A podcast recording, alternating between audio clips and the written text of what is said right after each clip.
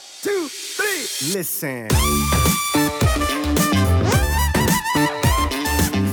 Ich glaube, das ist auch definitiv eine Sache, die äh, die meisten zu wenig sich vor Augen rufen, was du genannt hattest, nämlich dieses, diese mentale Kapazität. Ne, Also das mentale MRV, das, was, was kannst du mental maximal regenerieren?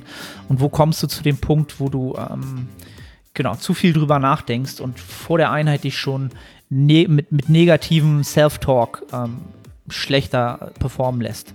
Das, Auf jeden Fall. passiert halt sehr, sehr schnell dann halt. Ne?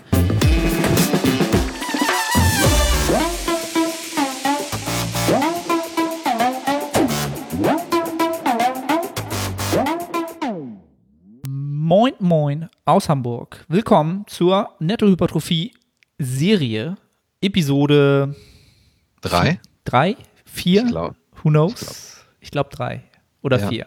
Ah, guck mal, wir haben, wir haben ein paar Episoden aufgenommen und haben schon wieder den Faden verloren. Ähm, ah, geht ja gut los. Also, äh, as usual sollte das jemand zum ersten Mal hören. Mein Name ist Arne Otto, der Host der Sendung und der äh, andere Host dieser Serie, das ist der Nils.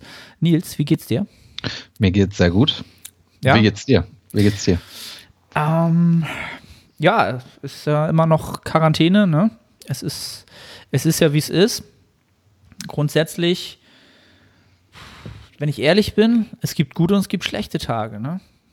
Das könnte man jetzt natürlich verallgemeinern, ne? Das ist ja immer so im Leben. Aber gerade finde ich, so in der Situation gibt es so Tage, da läuft alles gut, da kommt man, kommt man damit klar, da hat man so seine Muster gefunden. Dann gibt es so Tage, wo man einfach ja, wo man sich nicht gut fühlt, einfach auf der Grund, auf, aufgrund der, der allgemeinen Situation, glaube ich. Also es ist immer noch so eine Findungsphase mit dem, mit dem Ganzen. Kein Gym, kein, kein soziales Leben. Es, es fängt langsam an zu nagen, so ein bisschen an einem, finde ich. Wie, wie, wie sieht das bei dir aus? Genauso. Also ich, trotz des Trainings aktuell, trotz dessen, dass ich ähm, versuche, daraus das Beste zu machen, vermisse ich das Gym. Also ich glaube, da geht's mir genauso wie dir. Mhm. Ver vermissen werden es wahrscheinlich die meisten. Aber die meisten, klar, die trainieren jetzt natürlich auch zu Hause und da werden wir sicherlich gleich auch zu kommen, was bei uns so los ist. Ähm, wo ich einen ganz großen oder was, was auf kurz oder lang ein Problem werden wird, ist sicherlich diese Problematik, dass man am gleichen Ort alles tun muss halt. Ne? Du musst dort trainieren, du musst dort unter Umständen arbeiten, wenn du Homeoffice machst, du musst äh, dort essen, dich mit, ja, mit deinen Bewo Mitbewohnern, je nachdem, was für ein Szenario man hat, hält man sich dort auf ähm, und es sind keine klaren Grenzen mehr. Ne? Also ich glaube, das ist etwas, was ich so in, jetzt so nach so zwei, drei Wochen auch so bei den meisten Klienten so ein bisschen raushöre. Es ist schwer, diese Grenzen zu finden, ganz klar sich vom Kopf her abzugrenzen und sagen, die Tätigkeit habe ich jetzt, das mache ich jetzt, das mache ich jetzt, weil es alles so ineinander übergeht. Ähm, aber da müssen wir gar nicht so viel drüber reden, glaube ich, weil da wird nächste Woche eine Podcast-Episode zu kommen mit dem äh, Jacob Skerpes. Äh, mit dem habe ich gestern quasi eine Episode abgedreht, gerade zu diesem Thema, was ist, wenn dieses ganze Szenario jetzt schon vier oder fünf Wochen her ist? Und was macht man trainingsmäßig von der Progression und so weiter, ähm, wenn das alles jetzt schon ein bisschen weiter fortgeschritten ist? Also, das so als kleiner, wie nennt man das? Ein kleiner, Reminder? nee, Reminder heißt ja eine Erinnerung, sondern ähm, eine Sneak Preview. Ja, Sneak Preview ist auch ein bisschen übertrieben halt, ne? Ähm, ja, also da wisst ihr schon mal, was in der nächsten Episode auf euch zukommt. Pretty soon. Ja, ja ähm, lass, lass uns doch am besten gleich darüber reden, was äh, so trainingsmäßig geht. Denn wie gesagt, das andere kommt dann in der nächsten Podcast-Episode so allgemein noch ein bisschen behandelt für alle. Ähm, soll ich mal anfangen, was bei mir so trainingsmäßig die Woche oder die zwei Wochen? Ist ja schon zwei Sehr- Wochen her, ne? Sehr gerne, ja. Ähm, ja, also ich bin jetzt, glaube ich, in der tech technisch gesehen bin ich in der dritten Woche des, meines aktuellen Mesozykluses. Ja, weil ich ja die erste Woche noch im Gym absolvieren konnte. aber man kann es ja nicht so wirklich auch zueinander zählen, weil es natürlich zwei komplette verschiedene Szenarien sind. Aber wenn man jetzt wieder so ein bisschen ähm, gucken will, wie viel Ermüdung man vielleicht schon angehäuft hat, dann ähm, muss man das vielleicht ein bisschen mit in Betracht ziehen. Aber ansonsten ist jetzt ähm, fast die zweite Woche Training durch. Das heißt, diese Findungsphase, die fand ich halt extrem anstrengend in diesem neuen Szenario mit meinen ähm, Kurzhanteln, Langhanteln und diesem provisorischen Setup mit der Bank. Also die Bank ist sehr, sehr wackelig und ich bin schon so oft fast damit umgekippt. Also das ist äh, das, aber, das, aber, die Dips, die hast du dich schon getraut. Letztes Mal hast du gesagt, du bist noch ein bisschen, ein bisschen skeptisch. Ja, Dips traue ich mich mittlerweile, ähm, weil ich jetzt auch rausgefunden habe, wie ich ähm, ins Setup reingehen muss, damit das Ding nicht so wackelt. Ne? Und das, das sind diese typischen Learnings, die du hast, wenn du ja auch eine neue Übung im Gym implementierst oder allgemein implementierst. Du musst erstmal gucken, wie du das Setup ähm, für dich so hinbekommst, dass du damit auch progressiv arbeiten kannst. Ne? Und das meine ich eben gerade mit, das war eine extrem anstrengende äh, zweite Trainingswoche immer noch, weil du in der ersten Trainingswoche mehr Parameter versuchst gleich einzustellen oder zu standardisieren, als du es sonst tun musst in einem normalen Gym, wo halt vieles sehr, sehr gleich ist. Ne? Oder Seilzüge, oder du einfach aufschreiben kannst, Seilzughöhe 23 oder dies oder jenes. Und jetzt, also in meinem Setup ist es halt so, ich finde es halt enorm anstrengend, das Setup umzubauen, von Übung zu Übung. Ne? Weil ich halt sehr limitiert bin mit den, mit den Größen der kleinen und größeren Hantelscheiben. Das heißt, im Kopf muss ich immer erst wieder rechnen, ah, wie viel sind denn 12,5 auf den kleinen Hanteln? Wie viel wiegt die kleine Hantel der Griff nur? Wie viel muss ich da drauf tun? Es ist enorm anstrengend. Man ist noch nicht so in diesem Flow. Weißt du, im Gym sagst du alles klar, ich will 140 auf die Langhantel bringen. Bam, bam, bam, bam, weißt du, wie viel das ist? Das ist ein Selbstgänger, das machst du ja seit Jahren. Jetzt mit diesen kleinen Hantelscheiben und dieser dünneren Langhantel, ist das für mich auch immer dieses, dieses Rechnen. Erstmal vorher und dann auch noch, wenn ich das dann fertig habe und auf den, in, in den Satz reingehen will und nochmal gucken will, okay, wie viele Raps will ich schaffen, dann rechne ich das nochmal nach, weil ich immer denke, ich habe mich verrechnet. Weißt du? Also, weil, das nicht so eine Selbstverständlichkeit ist. Und das hat die Woche halt ähm, immer noch viel Zeit gekostet im Training und da auch so ein paar Kapazitäten geraubt, finde ich. Und ähm, ja, ansonsten habe ich, glaube ich, die erste Woche auch richtig, richtig stark das Ganze von den Loads, also von dem, von dem Gewicht, von der absoluten Intensität, habe ich das sehr, sehr übertrieben niedrig gehalten. Also ich habe zum Beispiel Incline Bankdrücken mit der Langhantel mit, ich glaube, mit 60 Kilo angefangen. In so einem 8 bis 12er Bereich halt, ne? Weil ich mir völlig unsicher war mit der Bank, weil ich dachte, das Ding kippt gleich wieder um oder bricht nach hinten ab oder so, weißt du? Da traust du dich halt nicht so, deine normalen Loads zu bewegen. Und von da habe ich da völlig, glaube ich, ein bisschen unter, äh, mich unter, unterge, unterfordert, vielleicht so ein bisschen. Aber dafür mein Muscle Connection und so weiter halt hochgetrieben. Ähm, ja, also es war eine sehr produktive Woche von den Sprüngen der Loads und der, der Raps aber halt auch eine sehr anstrengende Woche, wie gesagt, weil das Setup immer noch nicht so klar ist und weil auch ich hier in dem Raum halt alles machen muss halt. Ne? Also es ist halt schwer, einen Podcast aufzunehmen und dann irgendwie einmal den Kopf zu schütteln und dann Mindset, jetzt ist Training. Das funktioniert halt sehr, sehr, sehr schlecht. Das ist auch etwas, was ich gerade mit Steve besprochen habe. Ähm, dass, dass wir da jetzt vielleicht so sowas machen wie, oder auch ein Tipp jetzt für alle, ist ein guter Tipp, ich habe es noch nicht ausprobiert, dass man, egal was man in dem Raum machen muss, ähm, bevor man ins Training geht, nochmal rausgehen, eine Runde um Block gehen, ähm, einmal die, die, die Szenerie wechseln und dann mit frischem Kopf oder dann einfach in den Raum erst wieder reingehen, wenn man dann nur noch das Training erstmal vor Augen hat für den Zeitraum XY. Äh, fand ich einen sehr, sehr guten Tipp und völlig sinnigen Tipp. Bin ich natürlich Darüber selber wieder nicht drauf gekommen. Nie, Wäre ich nie drauf gekommen, irgendwie. Da, ne? äh, da, bin, ähm, da bin ich auch nicht drauf gekommen. Das macht sehr viel Sinn. Ja. Und das ist mir noch gar nicht in den Kopf gekommen. Ja, mir auch nicht so. Aber das äh, kann ich schon mal gleich weitergeben. Ich habe es noch nie ausprobiert. Ich werde es äh, heute Abend mal machen. Ähm, ich weiß gar nicht, ob ich es letztes Mal schon gesagt hatte. Ich glaube, letztes Mal war es noch nicht klar. Ähm, ich habe mittlerweile tatsächlich auf Vormittags- und Nachmittagstraining umgestellt. Ich glaube, das habe ich im letzten Podcast noch nicht gesagt. Nee, da war ich. Ich glaube, du, so du, hast es erzählt, dass du mit der Überlegung spielst. Mhm, genau. Glaube ich. Und das mache ich mittlerweile auch. Und ich kann aber noch nicht wirklich sagen, ob ich damit dauerhaft glücklich werde. Ähm, also auf dem Papier müsste man ja eigentlich bessere Bedingungen haben, ne? weil du natürlich frisch in eine Einheit reingehst, vielleicht nur drei Übungen hast und dann abends nochmal, nachdem du dir was gegessen hast, dich erholen konntest, vielleicht nochmal ähm, entsprechend ein paar andere Muskelgruppen bearbeitest, wieder relativ frisch. Ähm, Aber was dagegen spricht, wenn ich kurz eingrätschen ja, darf, wenn du jetzt im Gym trainieren würdest und die Option zweimal zwei Trainingstage am Tag hättest, dann wäre ja der Grund, weshalb du das machst, eventuell, dass du an dem Tag ähm, zwei Übungen hast, die für eine große systemische Ermüdung sorgen. Nehmen wir an, zum Beispiel einen RDL und eine Beinpresse. Und am Ende hast du noch Seitheben und Curls und noch irgendeine dritte Übung. Und ähm, die Effektivität dieser Übung nimmt rapide ab aufgrund der Ermüdung, die vorher akkumuliert worden ist.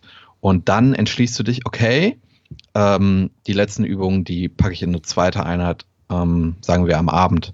Aber jetzt hast du ja gar nicht diese große systemische Ermüdung, die dafür sorgt, dass du am Ende nicht produktiv trainieren kannst. Dann ist die Frage, ob das nicht noch mehr psychische Ermüdung anhäuft, wenn du dann zweimal am Tag trainierst in einem Setting, was dir nicht gefällt, was du gerade gesagt hast, was dir schwerfällt und was auch im Moment zu einer mentalen Ermüdung führt, weil du musst dich bei allem neu reinfinden, du musst alles standardisieren, was du mental ermüdend findest. Und diese Sachen verdoppelst du ja dann, weil du zweimal am Tag trainierst. Deswegen ähm, ähm, ja, das sind so meine Gedanken, weswegen genau. ich jetzt davon abgekommen bin, das zweimal am Tag zu machen. Genau, und das ist auch das, ist auch exakt der Grund, warum ich eben gesagt habe, ich weiß noch nicht, ob ich grün damit werde. Genau aus dem Grund heraus, dass ich äh, sowieso noch ein bisschen damit struggle, halt immer wieder in diese Trainingszone zu kommen mental, ne? dass ich jetzt performen will und, und abliefern will. Ähm, das ist halt doppelt, doppelt zweimal am Tag das aufzubringen, ist halt unter Umständen ah, vielleicht kontraproduktiv halt. Ne? Ähm, trainingstechnisch an sich, bis jetzt komme ich damit mit, dem, mit der Performance gut klar, aber mental ist halt auch ein Spiel, was auf Dauer dann auch einen da einschränken kann. Deswegen, ich werde es erstmal noch mal wahrscheinlich bis Woche drei so fortführen einfach um zu sehen, ob sich das noch irgendwie positiv ausgeht in gewisser Weise, ob ich das jetzt mit diesem Spaziergang vorher oder ob ich einfach jetzt noch irgendwelche Abläufe finde, die das Ganze für mich ähm, ja, mehr enjoyable machen, also dass ich da mehr Spaß dran finde, an zweimal am Tag zu trainieren. Ähm, weil ich weiß, viele machen es zur Zeit und feiern es absolut ab irgendwie, also scheinbar bei Instagram. Die finden es alle sehr, sehr, sehr, sehr cool. Ähm, obwohl das mit der systemischen Ermüdung ist in meinem Falle halt auch äh, gar nicht so gering. Also ich, ich habe es, glaube ich, letztens auch in der, gestern in der Instagram-Story gesagt. Ich habe halt Bulgarian Split Squats äh, an einem Tag als erste Übung für den Quadrizeps mit drin. Und ich kann sie ja nicht mit der Langhantel machen, leider auf dem Rücken, weil die kriege ich halt nicht auf dem Rücken rauf mit meinem kleinen Gestell hier. Und ich muss sie halt mit Kurzhanteln machen, an den Armen halt. Ne? Und es ist unfassbar. Es ist wirklich nicht unmenschlich, was diese Übung mit meinem kardiovaskulären System macht. Ich habe wirklich zu Julia gesagt, die hat hier oben auch, äh, war ein bisschen auf dem Laufband, ich habe dabei trainiert. Sie hat wirklich gesagt, was machst du da? Du liegst danach auf dem Boden und keuchst wie so ein, wie so ein Hund kurz vorm Ableben. Also es ist unfassbar, was die Übung die zerstört mich komplett. Also kann ich RDLs mit 160 Kilo für 10 Wiederholungen machen, was für mich viel ist. Da bin ich am Ende nicht so kaputt, als wenn ich 12 Wiederholungen mit äh, irgendwie 30 Kilo Hanteln pro Seite äh, Bulgarian Split Squats mache. Das ist unfassbar, die Übung. Die ist, also die, die, die, die äh, ähm, Reiz zur Ermüdungsskala da, die ist auf beiden Seiten extrem hoch. Der Reiz ist extrem hoch, aber die Ermüdung ist halt auch Oh, ich glaube, ich glaub, da hatten wir schon mal vor ein paar Wochen drüber geredet, als die Gyms noch offen hatten und ich dir über meine Erfahrung mit Bulgarian Split Squats berichtet habe und dass ich am Überlegen bin, die Übung aus diesem Grund rauszunehmen. Mhm. Und ich glaube, du hast damals noch nicht ganz nachvollziehen können, warum ich diese Entscheidung treffen möchte. Weil ich sie auch ewig nicht gemacht habe. Ne? Also ich hatte sie das letzte Mal bestimmt vor vielleicht zwei Jahren drin, dann auch in der Multipresse. Ähm, da hast du halt diesen koordinativen Aspekt nicht ganz so stark. Du kannst zwar mehr Gewicht bewegen, aber du hast die Last auch oben auf den Schultern, auf dem Schultergürtel. Weißt du, dieses Greifen und Festhalten und das ist auch irgendwie ein anderer Schwerpunkt. und dann noch diese, diese gusseisernen Scheiben, die mich ja sowieso fertig machen. Also die Kombination ist wirklich absolut tödlich.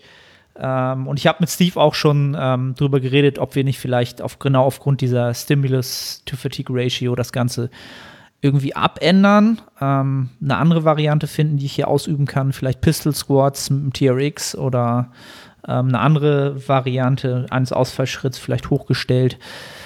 Ähm, mal gucken. Also ich glaube, wenn ich das noch zwei Wochen mache, dann, also wenn ich jetzt mir vorstelle, ich habe die nächste, die Einheit nächste Woche wieder, dann ist mir richtig schlecht. Das ist ich habe da hinterher, ich habe, ich habe hinterher gar nicht mehr diese Gedankengänge gehabt. Ich hatte die Bulgarian Split Squads bis zum Ende immer im Mesozyklus drin im Plan und sie waren immer Pain in the Ass.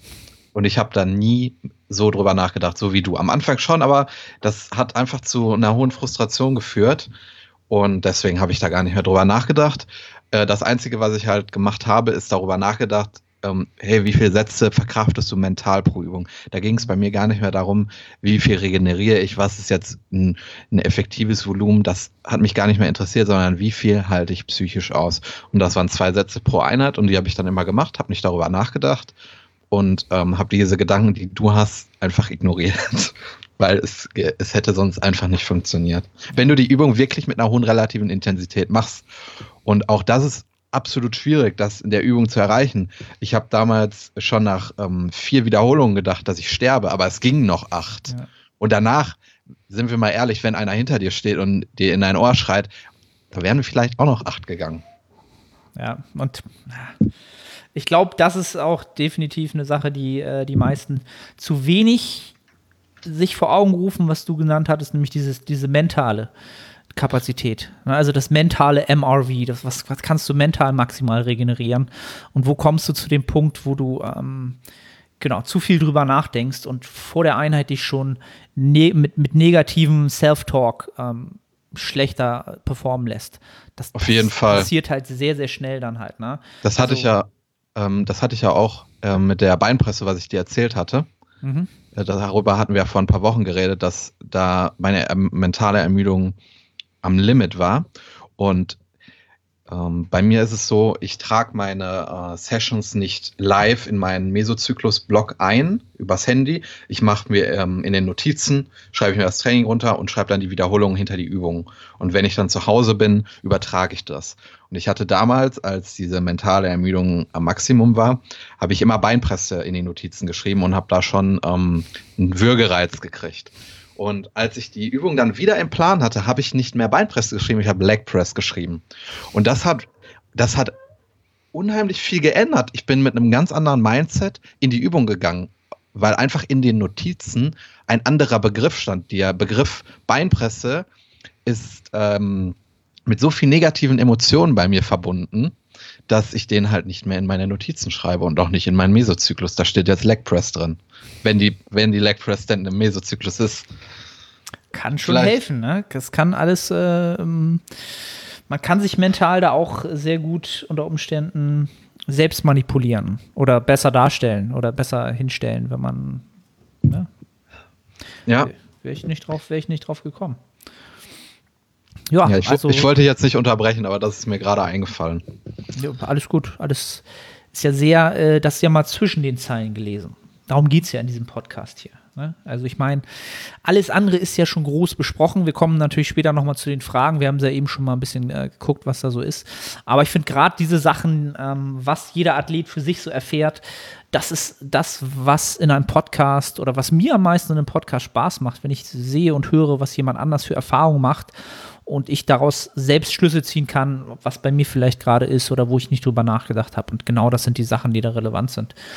Ähm, genau, ansonsten, ich glaube, sonst vom Training gibt es von meiner Seite aus nicht mehr so viel zu sagen, außer dass ich, glaube ich, im Check-in gesagt habe, es war auf dem Papier war es eine sehr produktive Woche. Ähm, ich habe mich bloß von der Produktivität in Session ähm, nicht gut gefühlt. Einfach weil ich zu viel, zu viele Sessions hatte, wo ich zwischendurch ähm, mich natürlich gefilmt habe, ja, einfach um ein bisschen Instagram-Content zu machen, aber auch äh, ganz oft dadurch, dass wir jetzt immer noch diese Maintenance, äh, Maintenance, diese, ähm, diesen metabolen Stress im Fokus haben, haben wir auch ganz viele Supersätze, Dropsets und so weiter drin. Und ich hasse es, bei solchen Sachen selbst zählen zu müssen. Ja, also das, das limitiert mich darin, wirklich die Auslastung zu treffen ähm, oder mich auszubelasten. Weil ne, wer über zwölf mag ja keiner mehr mitzählen, da verzählt man sich ja auch gerne mal. Und deswegen filme ich mich bei diesen Sätzen immer, um danach nachzuzählen, wie viel Wiederholung ich zum Beispiel im, im, im, ersten Teil des Supersatzes und im zweiten Teil dann hatte, um das halt auch messbar machen zu können. Ähm, und dann nimmst du dich auf, dann guckst du dir das an, zählst die Wiederholung raus, guckst dabei noch, ist die Form gut gewesen, was kann man da irgendwie noch verbessern. Und dann bist du natürlich schon wieder am Handy oder dann manchmal trage ich es hier am, am, am Computer ein, manchmal am Handy, weil ja beides da ist. Da läuft dann noch die Musik, dann mache ich sie an, dann mache ich sie aus, dann. Also die Versuchung, irgendwie sich abzulenken, ist halt sehr, sehr groß in meinem Szenario hier, wo ich auch selbst Schuld dran habe. Ich kann den Computer auch einfach ausmachen. Ne? Oder das Handy weglegen und es mir einfach aufschreiben oder später ähm, eintragen, so wie du es ja quasi auch machst. Ähm, das war halt sehr, sehr unproduktiv und das vielleicht auch für alle, die, die Ähnliches äh, diese Woche erlebt haben. Ähm, es ist, glaube ich, für alle immer noch eine Findungsphase, sich äh, dort, wo man trainiert, ähm, ja, ins richtige Mindset zu bringen.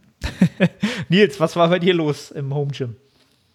Ähm, ja, es ist eigentlich so gelaufen, wie ich das vorher auch ähm, prognostiziert habe, was sehr, sehr, sehr gut war, war ähm, waren die Side Delts, der Bizeps und überraschenderweise der Trizeps. Warum? Weil ich da einfach nicht so eine hohe absolute Intensität brauche. Deswegen dort relativ leicht ans Muskelversagen komme, eine gute relative Intensität treffe. Ähm, ja, das lief sehr, sehr gut. Was ähm, mittelmäßig lief, war, war der Rücken und die Brust. Ich denke, dass ich da jetzt keine ultimativ krasse Progression erfahre aber auch keine Regression. Maintenance wäre realistisch. Und das ist absolut in Ordnung. Und was nicht gut läuft, sind die Quads. Ich ähm, komme da nicht ansatzweise ans Muskelversagen, arbeite da auch nur noch unilateral mit Bulgarian Split Squats beziehungsweise einbeinigen Kniebeugen mit dem äh, mit den Bändern, aber ich muss mir dann schon zwei richtig starke Bänder ummachen und wenn du dann trotzdem 30 Wiederholungen machen musst, dann bist du da halt kardiovaskulär auch irgendwann am Ende. Ähm, und das gleiche auch bei den Hamstrings. Das ist auch extrem schwer, gerade was ähm, RDLs angeht, dass dieses Gummi festzuhalten, das ist was anderes als eine Langhantel. Das, ähm, das ist ein großer limitierender Faktor. Ähm, ja, aber in Anbetracht dessen, dass ähm, also die Quads, die Hamstrings laufen nicht gut, dafür laufen fünf andere Muskelgruppen gut. Ähm, und in Anbetracht der Situation ist es, finde ich, ein guter Trade-off, weswegen ich mich da jetzt nicht drüber ärgere. Ähm, ja, und ich kann keine Beinpresse mit 300 Kilo hier simulieren. Das ist einfach nicht möglich. Und ich kann auch äh, leider, das habe ich ja schon in der letzten Episode gesagt, ähm, kann ich mir keinen Rack holen aus Platzgründen. Ähm, ja, aber ich denke trotzdem, dass es wichtig ist, dass ich äh, die Quads und die Hamstrings trainiere. Und äh, das mache ich. Und ich denke jetzt nicht so über die negativen Sachen nach. Und was du am Anfang gesagt hattest, dass bei mir auch allgegenwärtig ist es immer noch eine Findungsphase. Gerade das Standardisieren ist bei mir ein Problem, weil ich da ein Perfektionist bin. Wenn ich zum Beispiel bei mir im Gym musste ich mal den Seilzug wechseln und ähm, die, die haben ganz andere Übersetzungen. Und da war ich schon kurz davor, mir eine Kofferwaage zu kaufen, um zu wissen, wie viel Zug auf dem einen ist und auf dem anderen, damit ich auch ja genauso viel Gramm benutze wie bei dem anderen. Und ich habe ja jetzt Gummibänder. Und ich muss, wenn ich Seitheben mache, äh, muss ich ja mit meinem Fuß auf das Ende treten, damit ich halt Seitheben ausführen kann. Und ich kann mir ja nicht merken, wo jedes Mal mein Fuß ist. Und wenn du weißt, dass ich da ein Perfektionist bin, dann ähm, ja, dann kannst du mich auch in eine Klapse einweisen, wenn ich da die ganze Zeit drüber nachdenken würde. Das gleiche beim Bizeps. Ähm, beim Trizeps geht es noch, weil ich da äh, eine Überkopfvariante mache und mir dann einfach merken kann, wo ich mit meinem Fuß im Raum bin. Und dann weiß ich, dass da genauso viel Spannung ist am Seil, äh, beziehungsweise am, an dem Widerstandsband und da geht es noch. Aber das ist halt in ganz wenigen Übungen der Fall und deswegen ähm, denke ich da gar nicht drüber nach, weil ich kann es gar nicht ändern. Und dann denke ich auch nicht darüber nach. Es bringt mir halt keinen Vorteil. Es, und ähm, ja, deswegen ist es auch im Moment schwer, so, so einen Flow, ein, äh, ein Momentum aufzubauen. Und ähm, ja, das, das ist im Moment ein Problem, aber auch nur ein temporäres Problem. Ähm, genau. Und was du gerade gesagt hattest, ähm, dass du Bulgarian Split Squats am Anfang der Session machst. Das mache ich im Moment zum Beispiel gar nicht, weil das würde die Session negativ beeinflussen, weswegen ich sie immer am Ende mache. Ähm, ja, also das, das dazu, das ist mir gerade noch eingefallen, das hatte ich mir aufgeschrieben. Und was sehr, sehr schlecht lief, wo ich auch sagen muss, dass das äh, auf meine Kappe geht, dass ich halt Spaziergänge absolut vernachlässigt habe, weil meine äh, Routine mit den Schritten immer in Verbindung mit dem Gym war. Das heißt, wenn ich im Training, mit dem Training fertig war, bin ich halt nach Hause gelaufen. Und das war eine gute Strecke und das hat ausgereicht. Und das Gym fällt nun mal jetzt weg. Das heißt, die, ähm, die Bedingung, diese Schritte zu machen, ist weggefallen. Das heißt, ich brauche eine neue Bedingung, die ich, um die ich mich aber nicht gekümmert habe. Weswegen ich viel zu wenige Spaziergänge gemacht habe, was sich auch negativ äh, einfach auf meine Person auswirkt, weil ich das sehr ähm, ähm, regenerativ empfinde, Spaziergänge. Gerade dann noch ein Podcast, das ist einfach Entspannung. Das habe ich vernachlässigt, das war sehr, sehr schlecht. Ähm, ja, so, so läuft das im Moment. Ähm, aber das, das, das, da muss ich dann dran arbeiten. Ja, ich glaube, gerade der oder die Perfektionisten, die gerade zuhören, die werden sehr, sehr ähm, gerade mit dem äh, Kopfnicken und ähm, zustimmen können, dass es absolut schwer ist, gerade sich davon frei zu machen, weil man gerade einfach nichts, nicht viel standardisieren, perfektionieren kann, sondern halt, ja, dieses ganze Improvisieren, ne? Ähm, für die Leute, genau, die nur mit Bändern trainieren oder so.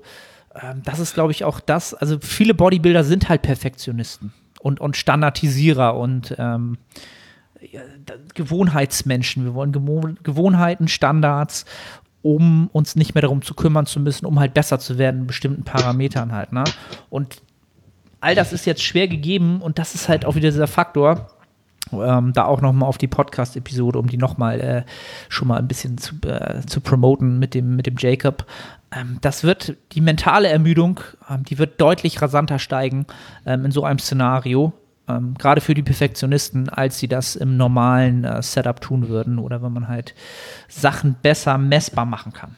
Ne, das ist, die mentale Ermüdung steigt da einfach, weil man dieses, Kon man hat die Kontrolle nicht. Und aktuell haben wir sowieso die Kontrolle ja über nicht vieles, ähm, auch was unsere externen Faktoren angeht, Lebensumstände angehen. Ja, und das ermüdet halt. Ne? Und mit den Schritten, das kann ich auch sehr, sehr gut nachempfinden. Ähm, ich werde auch von gefühlt von Tag zu Tag fauler. Es ist so ein bisschen, was Bewegung angeht. Ich glaube, gestern hatte ich den ersten Tag, wo ich komplett den ganzen Tag nicht das Haus verlassen habe. Ähm, gar nicht. Weil es hat geregnet und ich habe halt ein Laufband hier oben und bin halt dann ein paar Schritte auf dem Laufband gegangen, habe ein paar äh, ne, auf, bei Instagram ein paar Nachrichten äh, äh, beantwortet und so weiter und so fort und bin am Ende des Tages dann nicht einmal vor die Tür gegangen, also kein Tageslicht gesehen, also nur durchs Fenster. So und das ist halt auch nicht sonderlich gut, ne, wenn wir darüber nachdenken, dass wir unsere ähm, ja, Vitamin D3 Spiegel äh, sicherlich noch nicht so viel bekommen haben in den paar sonnigen Tagen dass wir da ausreichend äh, uns ja auch einfach gut fühlen, ne? Vom, vom Rausgehen, frische Luft schnappen und einfach mal einen Szenenwechsel haben. Das ja, ist bei mir auch auf dem absteigenden Ast, Nils. Ähm, da, müssen wir, da müssen wir gegenhalten. Äh, um da vielleicht nochmal einzuhaken, was das Perfektionistische angeht, dass damit im Moment auch viele Leute Probleme haben. Ich glaube, die Leute haben damit Probleme, weil sie die gegenwärtige Situation mit der vergangenen Situation vergleichen. Ähm, du hast gesagt, wir wollen immer alles messbar machen.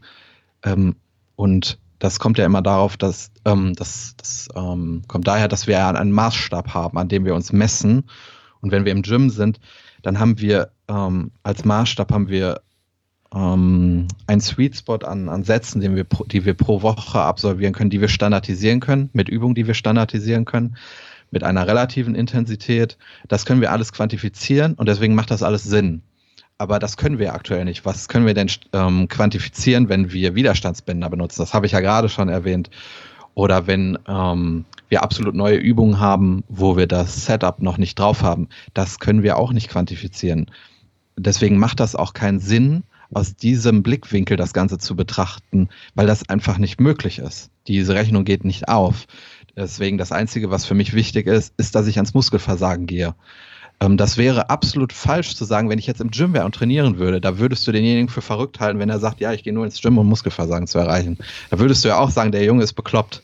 Der hat nicht an die, die, die und die Variable gedacht. Die manipuliert er nicht. Deswegen hat er keine Ahnung vom Training ja, aber ich kann jetzt nicht diese ganzen Variablen beeinflussen und manipulieren. Es geht einfach nicht.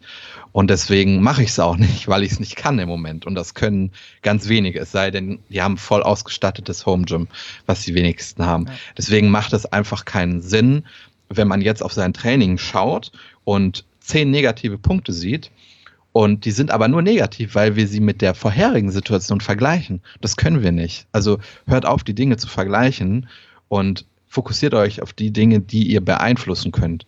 Ähm, ich kann absolut beeinflussen, ich kann nicht beeinflussen, wie hoch die absolute Intensität ist beim Seitheben, weil ich keine Ahnung habe, wann mein, wo mein Fuß auf dem Widerstandsband ist und wie das ist und wie jenes ist.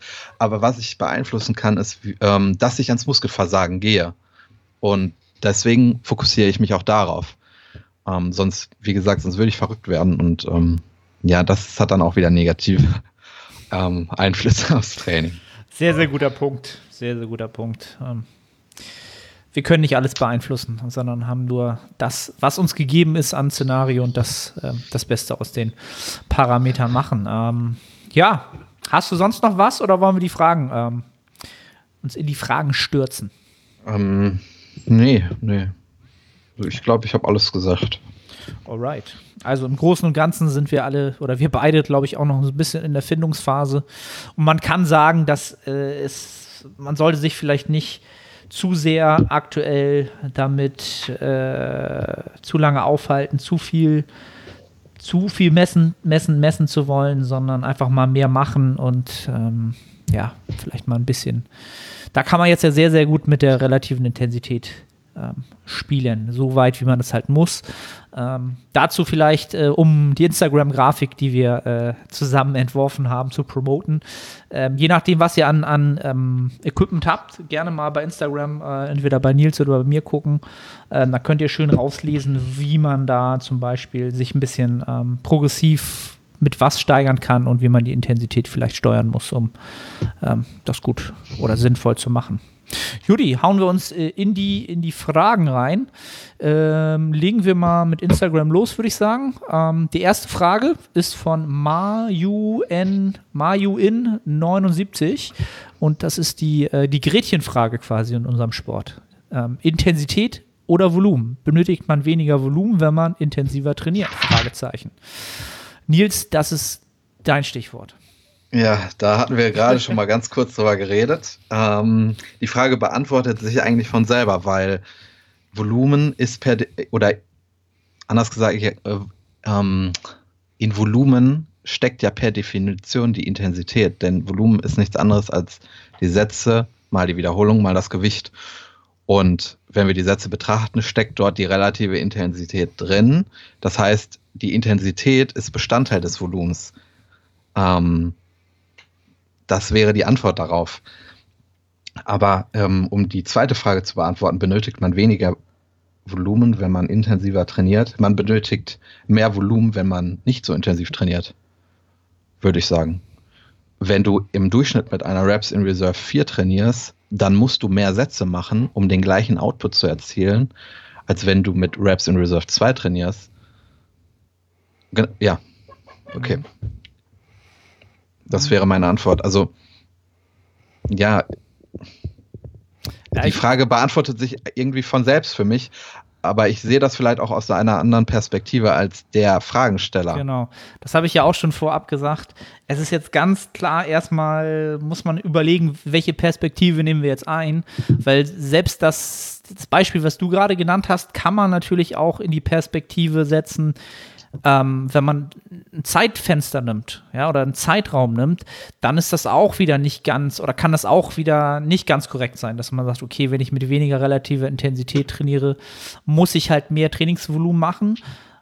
Okay, auf vier Wochen wahrscheinlich ja, auf zehn Wochen, dann geht sich das auch alles schon wieder nicht aus. Aber was, was ich damit sagen will, ist, ähm, dass ich würde quasi die Antwort oder die Frage so beantworten, sondern indem ich den Fragensteller ähm, vielleicht dazu bringen wollen würde, eine andere Frage zu stellen. Denn ähm, beides ist ja relevant. Das sind, das sind halt alles relevante Faktoren, die ich ähm, in gewisser Weise in meinem Training äh, protokollieren sollte und auch manipulieren sollte. Also Intensität, Volumen und Frequenz sind halt die drei ähm, der, Teufelsdreier. Der, Teufelsdreier, genau wie Patrick Teutsch ihn genannt hat. Äh, ist mir auch gerade eingefallen. Also der, der Teufelsdreier, den muss man so gut es geht in Zaum halten und äh, für sich nutzen, damit man halt möglichst viele Hypertrophietore schießt, die Analogie zu Ende führt. Ähm, und dazu fällt mir ganz, ganz klar wieder ein, ich würde den ähm, Amaju, wenn er so heißt, sorry, falls ich den Namen au falsch ausspreche, auf jeden Fall sieht das Anzeigebild sehr massiv aus. Ähm, ich würde ihn halt eher fragen, ähm, den Athleten eher fragen, was für, einen, ähm, was für eine Art von Training macht dir am meisten Spaß? Das heißt, bist du jemand, der sehr, sehr gerne mit einer hohen absoluten Intensität trainiert? Das heißt, du kommst vielleicht aus einem Powerlifting-Hintergrund, du, ähm, dir macht es halt Spaß, du bist sozialisiert in dem Sport aus einer, aus einer Phase, aus einer Generation heraus, die halt hochintensiv trainiert hat mit sehr, sehr hohen Gewichten. Ähm, dann würde ich sagen, okay, konzentriere dich eher auf die Intensität. Das Volumen begrenzt sich dann automatisch dadurch, durch das, was du regenerieren kannst. Ja, also dann nimm den Faktor Intensität von mir aus, weil er dir am meisten Spaß macht als der Faktor, den du ähm, am liebsten manipulierst oder mit dem du am liebsten spielst. Ja, bist du jetzt aber jemand, der sagt, okay, ich will, komme halt eher so aus dem Szenario, ich trainiere halt sehr, sehr gerne wie ein Bodybuilder. Ich trainiere gerne viel Volumen. Ich habe gerne einen Pump. Ja, ich gucke mich gerne im Spiegel an nach einem Satz. Hm, dann guck doch vielleicht, ob du dann tatsächlich eher tatsächlich ähm, versuchst, eher viel effektives Volumen anzuhäufen, ja, und die relativen Intensitäten so zu skalieren, dass du das in möglichst großer Form tust über Zeitraum XY. Dann wird dir das wahrscheinlich auf Dauer viel mehr zusagen. Ähm, also die Frage ist für mich immer nicht, ist es das eine, ist es das andere oder ist es vielleicht die Frequenz, die ist es wahrscheinlich am wenigsten, sondern die, ähm, mit der kannst du am meisten beide manipulieren. Ähm, ja, da komme ich immer wieder an den Punkt, an dem ich so oft äh, komme.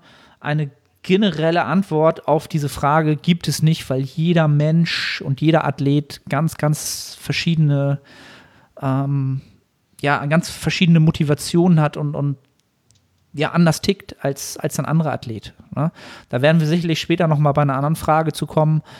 Ähm, es gibt sie halt beide und es gibt auch irgendwas dazwischen. Und wenn du halt ein High-Intensity-Athlet bist und es macht dir sau Spaß, dann tu das. Du wirst damit Erfolge erzielen über Dauer.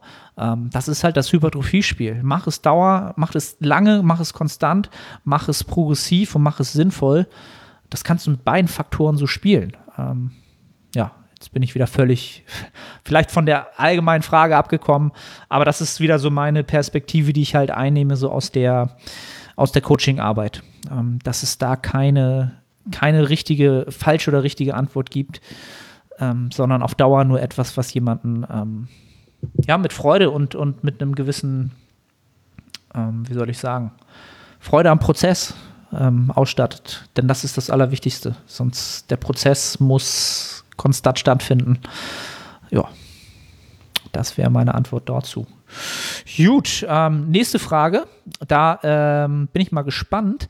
Der Roll, Rollin Roller, Rollin Roller, wie auch immer, die korrekte Ablage der Langhantel bei Hip Trust? Fragezeichen. Da hat er so ein Smiley dazu gemacht, weil er hatte mir auch schon in die DMs geschrieben, weil er gesehen hatte, dass ich wieder Hip Trusts mache.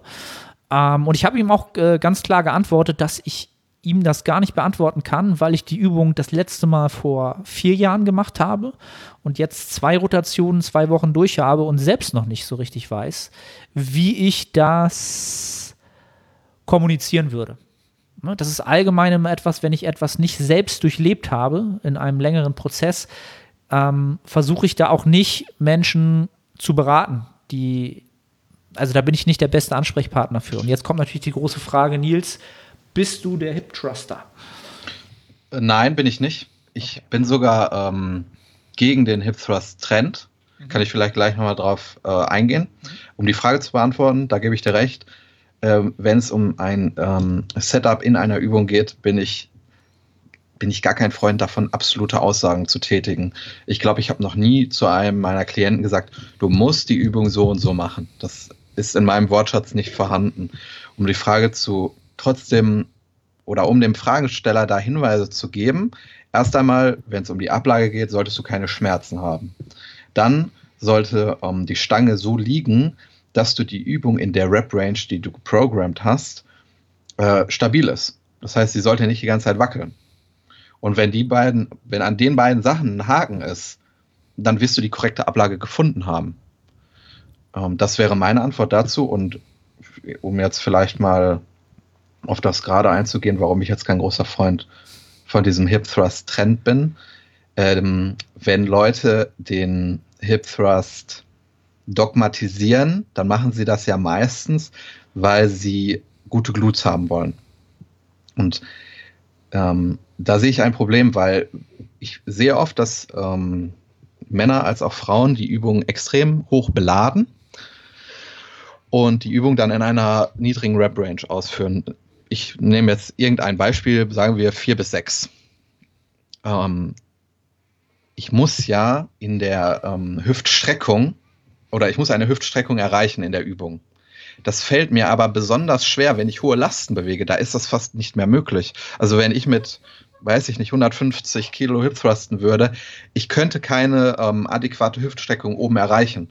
Das wäre nicht möglich. Ich würde immer diese Bewegung, würde ich abfälschen weil das nicht möglich ist. Das heißt, ähm, wenn, dann würde ich die Übung in einer höheren Wiederholungsrange ausführen, damit die absolute Intensität niedriger ist.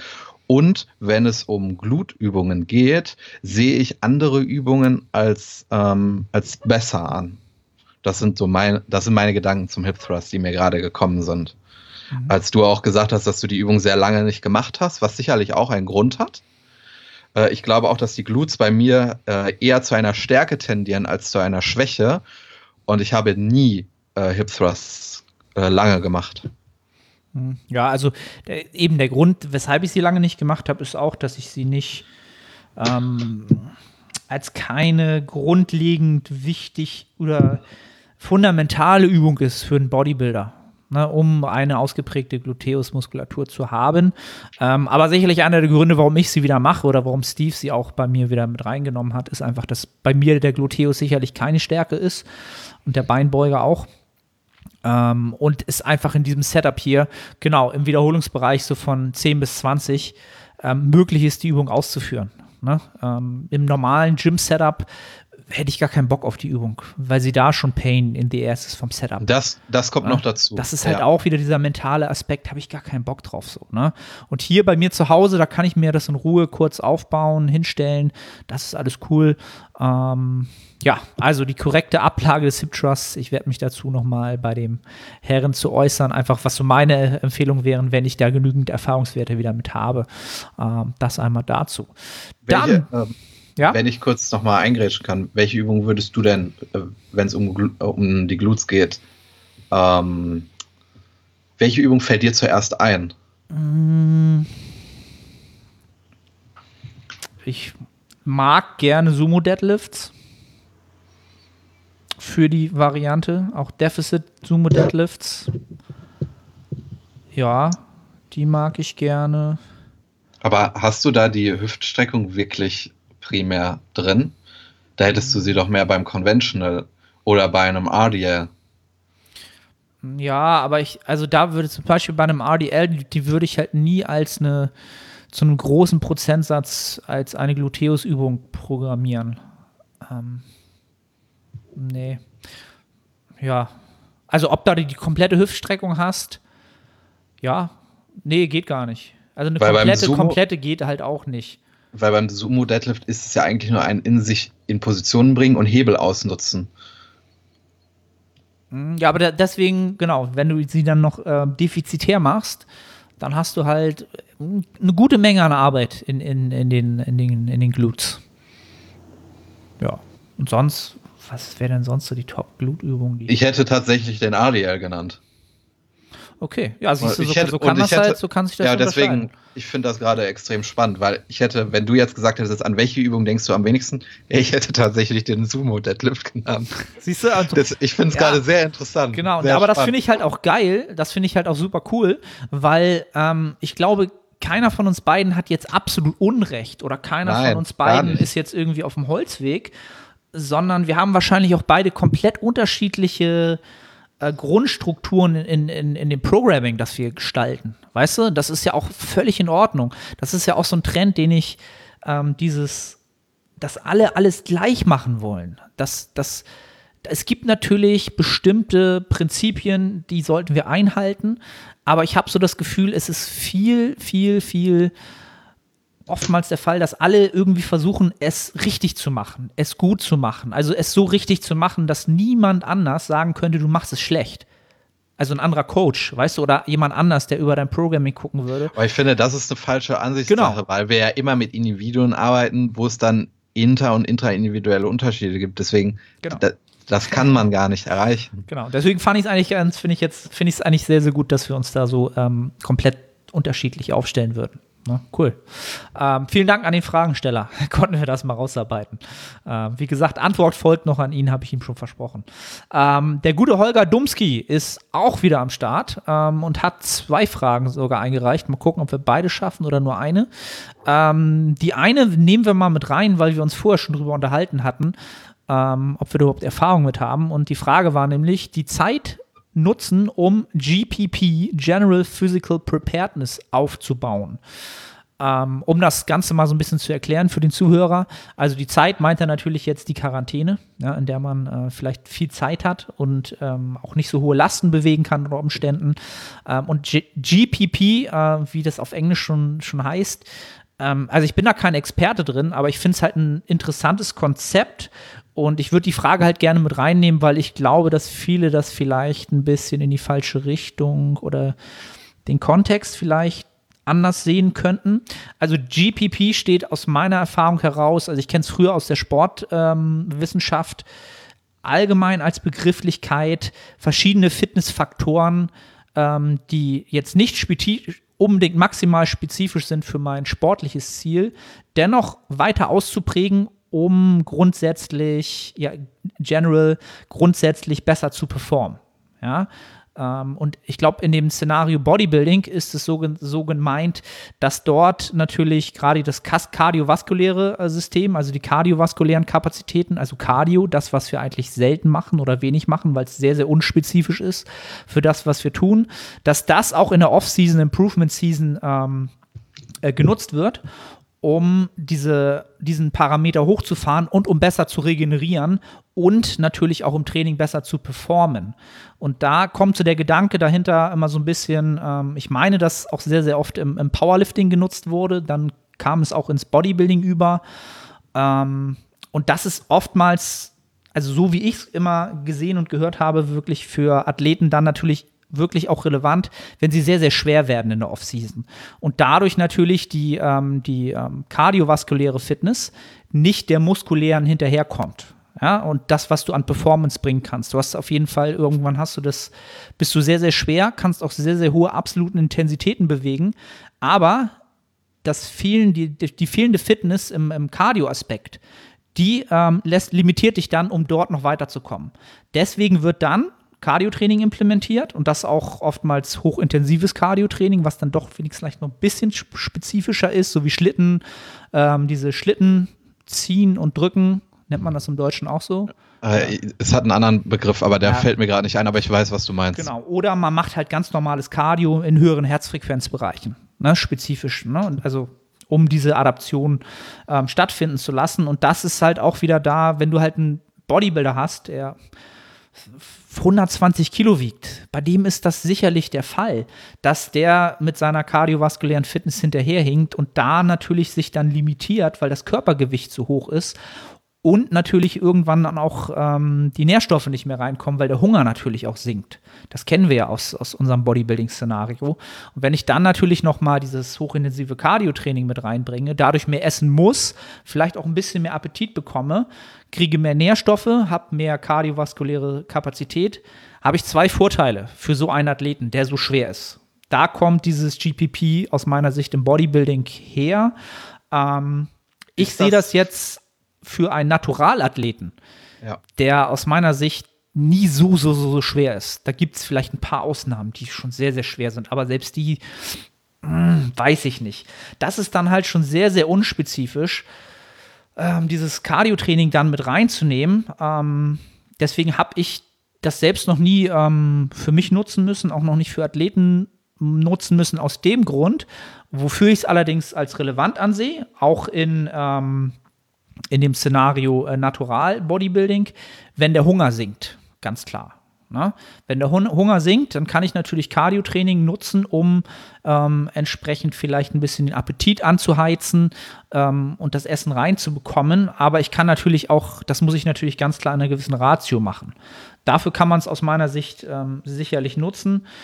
Aber dieses Problem mit dem Gewicht ist im Naturalbereich meistens nicht der Fall, weil wir eh mit viel konservativen Rate of Gains, also Gewichtszunahmeraten pro Zeitfenster arbeiten, dass dieses, dieser Gewichtsanstieg nicht das Problem ist. Ja, also die Hungerproblematik, da sehe ich da vielleicht schon eher etwas für, aber für den Naturalathleten, ja. Also ich verstehe die Frage von dem Holger, ähm, Gerade im jetzigen Szenario könnte man natürlich überlegen, tue ich was für, mein, für mein, meine kardiovaskulären Kapazitäten? Ist natürlich auch allgemein nicht schlecht von der Gesundheit. Ähm, jetzt nur rein aus dem Bodybuilding-Aspekt heraus ähm, bin ich sehr zwiespältig. Hast du eine Meinung dazu? Äh, ich hätte das auch aus der Perspektive der Rate of Gain betrachtet und dass das ähm, wahrscheinlich eher bei Enhanced Bodybuildern ein Problem ist, wo wir auch sehen, dass die ähm, mehr mit Cardio-Einheiten arbeiten, würde ich jetzt sagen. Mhm. Ähm, was du gesagt hast mit dem, dass ich Cardio benutze, um den Appetit anzuregen, bin ich voll bei dir. Nur mh, der Gedanke ist nicht sehr oft präsent bei mir, weil ich glaube, dass viele Leute dann äh, vielleicht, die noch gar nicht wissen, wie viel sie eigentlich essen können, sich das noch gar nicht antrainiert haben, dann noch exzessiv Cardio machen, um dann mehr zu essen, dann ist das vielleicht ein Nullsummenspiel. Sie bleiben wie vorher in einem Kaloriendefizit und ähm, kommen dann in dieses Hamsterrad und glauben dann an dieses Dogma Hard Gainer und machen das über Jahre und glauben, sie können keine Muskeln aufbauen. Weswegen ich das mit großer Vorsicht ähm, betrachten würde, diesen Punkt. Und wenn ein Athlet von mir oder ich weniger Hunger habe, dann betrachte ich noch andere Faktoren, äh, wie zum Beispiel, wie weit bin ich von meinem Stage Rate entfernt, wie ist mein Wohlbefinden und die Wahrscheinlichkeit ist sehr hoch, dass auch diese Faktoren nicht ideal sind und dann würde ich wahrscheinlich eher äh, in Richtung Minicut gehen, das kurz korrigieren und dann wieder mit einer besseren Ausgangslage weitermachen. Aber ich glaube, wenn wir jetzt darüber reden, entfernen wir uns sehr, sehr weit äh, von der eigentlich gestellten Frage. Ja.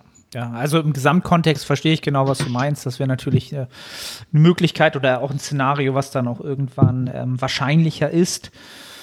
Ähm, aber sehr, sehr guter Punkt mit dem Cardio-Training und dem Hamsterrad, ähm, dass es dann immer ähm, ja eigentlich nur ein, ein Nullsummspiel ist oder ein durchlaufender Posten ist. Also das wirklich zu nutzen, ist wirklich nur für den Athleten relevant, der schon sehr gefestigt ist in seinen Ernährungsmustern und der schon sehr stark an diesem All-In-Approach ist und für Absolut. den, ähm, bei dem man nicht nochmal überlegen muss, ist der genug? Der ist genug, definitiv. Da ist man, da muss man sich sicher sein. Da weiß man das, der ist genug. Der hat einfach keinen Hunger mehr, aber er ist es einfach der macht es einfach. Ne? Einfach Häkchen machen. Ähm, da kann man das dann nochmal mit reinbringen und dann ähm, damit spielen. Aber finde ich ein, ähm, ähm, ein Thema, was sehr, sehr interessant ist. Finde ich cool, dass er das mal mit einbringt. Ähm, mal gucken, was, was. Also der Sport muss sich ja auch weiterentwickeln, auf kurz oder lang. Und ähm, da gibt es halt viele interessante Themen, wie, wie, ähm, wie nennt man das im, im Deutschen? Oder G-Flux, so eine Geschichten, mit denen ich mich auch schon seit Jahren befasse, wo auch der Frank-Holger Acker-Film, glaube ich, mitgemacht hat. Was schon sehr, sehr interessant ist, ähm, wo man vielleicht auch einfach mal aus seinem Bodybuilding, Natural Bodybuilding Dogma mal ausbrechen kann und vielleicht mal Sachen ausprobieren kann. Ähm, ja, finde ich gar nicht so interessant. Ähm, dann die zweite Frage vom Holger ist, inwieweit ist lokale Ermüdung ähm, und dann fehlender Pump trotz hohen Wiederholungen, wie es ja im Moment bei vielen der Fall sein muss, Zeichen für Overreaching soll das, glaube ich, heißen. Ähm, das die ist Frage, eine die Frage gibt ähm, zu wenige ähm, Informationen mhm. zu dir an, also zu dir, Holger, um damit ich jetzt sagen kann, dass du, dass das ein Zeichen von Overreaching ist. Am besten, ähm, du befasst dich mit Overreaching, was du wahrscheinlich getan hast, und schaust, was sind ähm, Indikatoren dafür. Und dann nicht nur einen Indikator betrachten, sondern mehrere. Und wenn du bei sehr vielen einen Haken dran setzen kannst, dann weißt du, ähm, dass das ein Zeichen für Overreaching ist. Aber das jetzt nur anhand dessen zu bewerten, das kann ich nicht. Und dann äh, wäre auch die Qualität meiner Antwort für dich unbefriedigend und würde dich wahrscheinlich in die falsche Richtung mhm. bringen. Genau, also da fehlt halt eben ganz, ganz viel Kontext. Das Erste, was mir in den Kopf kam, ist halt, guck mal, wie lange haben wir das Szenario? Es ist, glaube ich, die dritte Woche Lockdown oder. Ich glaube, ne? zweite vielleicht sogar erst. Zweieinhalb. Ja, zweieinhalb, genau. Also die dritte ist im Gange, zweite Woche oder die zweieinhalb, zweieinhalb Wochen ist das in. Selbst wenn du dich dabei mit Bändern und allem drum und dran jeden Tag aus dem Leben schießt, ähm, dann wirst du, glaube ich, trotzdem noch nicht körperlich overreached sein oder die Wahrscheinlichkeit in der Zeit, das schon hinzubekommen, weiß ich nicht, ob das klappen könnte. Ähm, also das würde ich wahrscheinlich erstmal in Frage stellen. Und genau, das andere ist halt alles, da fehlt zu viel Information halt. Ne? Also es kann natürlich sein, dass du viel mit Widerstandsbändern arbeiten musst. Da ist die Widerstands, ähm, das Widerstandsprofil oftmals nicht sonderlich hypertrophie-spezifisch. Deswegen hast du vielleicht auch keinen Pump oder ein anderes Muskelgefühl.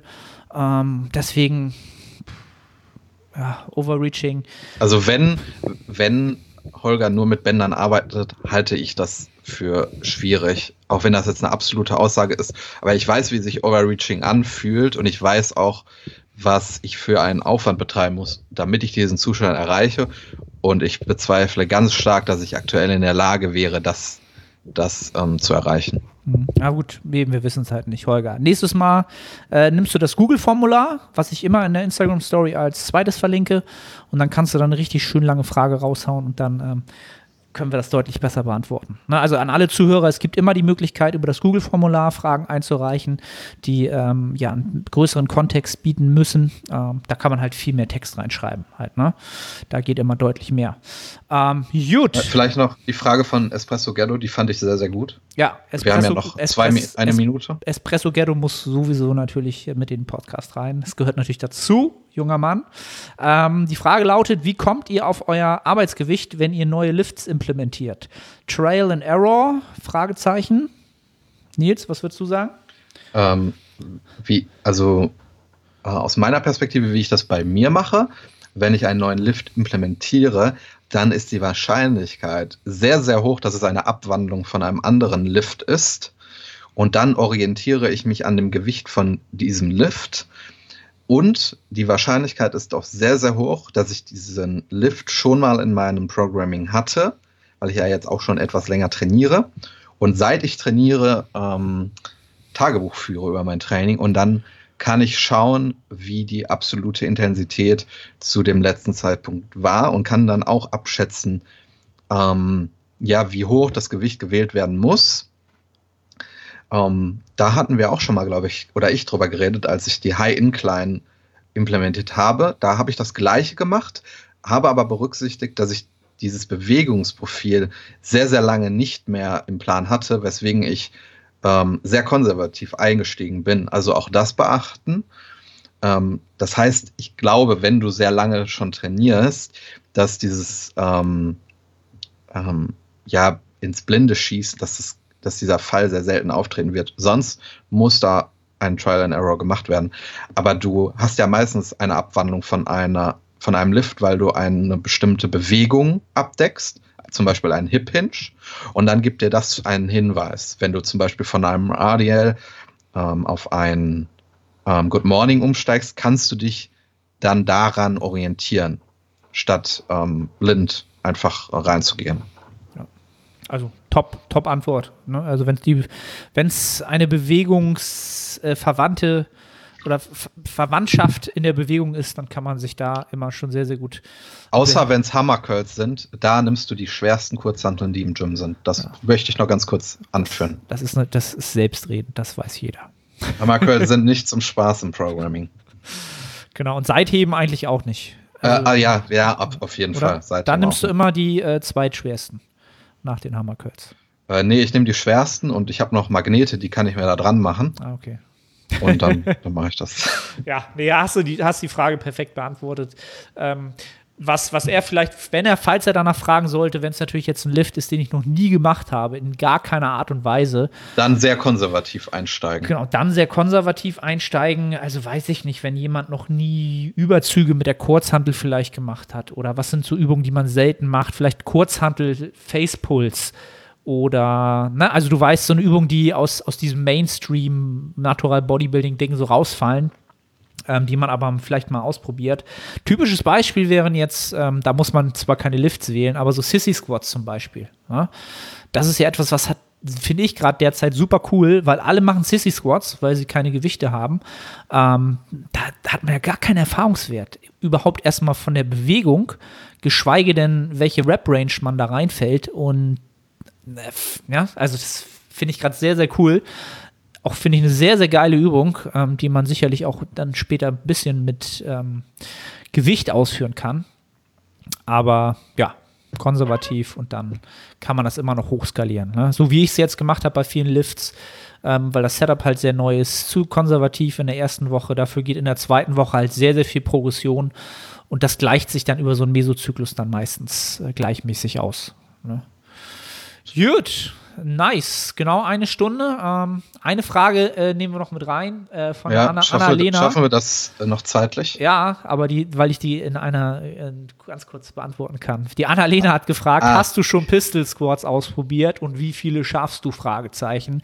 Weil die Annalena eine Personal Training Klientin von mir ist, die ich jetzt auch ähm, im virtu virtuellen Personal Training betreue. Und da habe ich mit ihr Pistol Squats an, an dem T-Rex gemacht. Und da habe ich halt in der Session gesagt, so, ähm, weil sie gesagt hat, die sind halt super anstrengend und super Muskelkater gehabt. Und da habe ich halt gesagt, so, ey, ganz ehrlich, ich würde wahrscheinlich nicht mal eine schaffen, also ohne Slingtrainer, also ohne Festhalten. Und dann äh, hat er sie gefragt, ob er, ja, mach das mal und sag mir mal Bescheid. Habe ich natürlich nicht gemacht, weil ich tatsächlich Angst habe, nicht mal eine zu schaffen. Also koordinativ nicht, von der Kraft wahrscheinlich schon, aber ich kann die Kraft halt nicht umsetzen weil ich auch so lange Gräten habe halt. Ne? Also die, ja, das, das steht zu. noch aus, ob ich Pistol Squats überhaupt äh, machen könnte, ohne mich irgendwo festzuhalten. Ja, das, das dann vielleicht in der nächsten, das in der nächsten Episode von Netto Hypertrophie, Folge 5. Kann Arne jetzt Pistol Squats oder kann er es immer noch nicht? Cliffhanger. Ganz, ganz klarer Cliffhanger. Also, wenn, wenn das gerade nicht die Frage ist, die einen interessiert, dann weiß ich auch nicht. Ne? Also wir sorgen hier schon für ordentliche Unterhaltung in der Quarantänezeit. Ähm, ja, Nils, äh, war mir wieder ein Vergnügen. Ich glaube, es ist eine richtig äh, coole Folge geworden mit viel Input in verschiedenen Bereichen. Und an die Zuhörer natürlich wieder äh, gerne, wie immer, iTunes-Bewertung dalassen, das Ganze teilen, markieren. Abonnieren. Abonnieren, ähm, eskalieren, mutieren, alles drum und dran. Und natürlich gesund bleiben an allererster Stelle. Und dann hören und sehen wir uns in der äh, in zwei Wochen zur nächsten Episode wieder. Äh, Nils, auch du, bleib gesund und äh, bin gespannt, was du weiterhin mit deinem Training so fabrizierst. Ich auch. Bis zum nächsten Mal. Ciao, ciao.